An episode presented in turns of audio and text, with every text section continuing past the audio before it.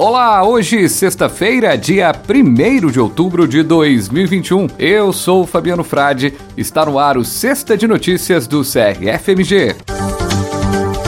Desprescrição de antipsicóticos para idosos e mais outros dois temas estão em novas notas técnicas disponibilizadas pelo CRFMG em parceria com a Universidade Federal de Alfenas.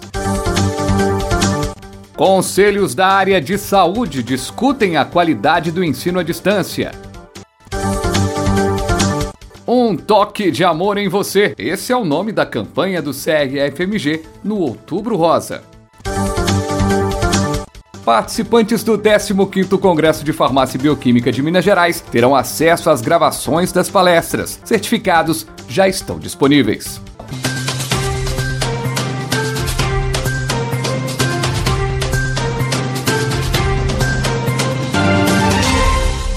Novas normas técnicas disponibilizadas já no site do CRFMG. Com o propósito de oferecer orientação técnica aos profissionais, o Conselho Regional de Farmácia de Minas Gerais, em parceria com o Centro de Informações sobre Medicamentos da Universidade Federal de Alfenas, acaba de disponibilizar mais três notas técnicas para você farmacêutica, você farmacêutico. Os temas das novas normas publicadas são desprescrição de antipsicóticos para idosos, notificações informações sobre reações adversas a medicamentos e insulinoterapia e ajuste de dosagens no diabetes tipo 2. Acesse essas novas normas técnicas no site crfmg.org.br.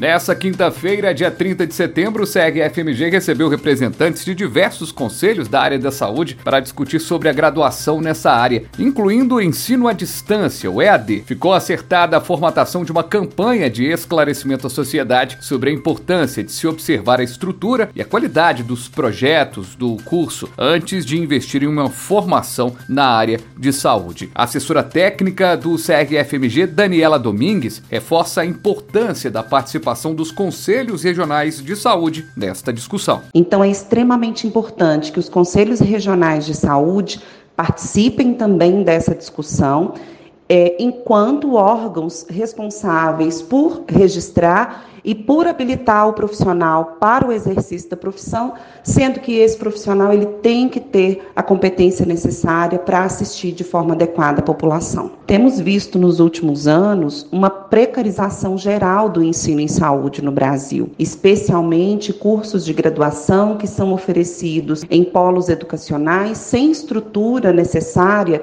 para que esse aluno desenvolva conhecimentos e habilidades práticas.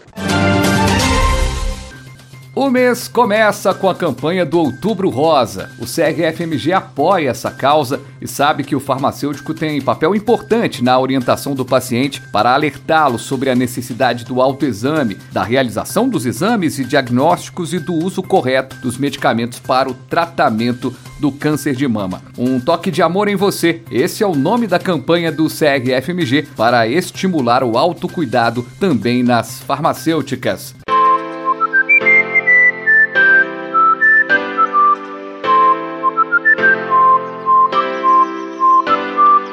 A organização do 15º Congresso de Farmácia e Bioquímica de Minas Gerais informa que a partir da próxima segunda-feira, dia 4 de outubro, serão disponibilizados para todos os inscritos no congresso os conteúdos das palestras gravadas dentro da área do congressista no ícone Eventos Gravados. Os certificados já estão disponíveis desde a última quarta-feira, dia 29 de setembro. O 15º Congresso de Farmácia e Bioquímica de Minas Gerais foi um show de conhecimento e também teve show marcante na apresentação musical na viola caipira do músico Chico Lobo e na voz do tenor Tata Simpa, que encantou a todos. Deus,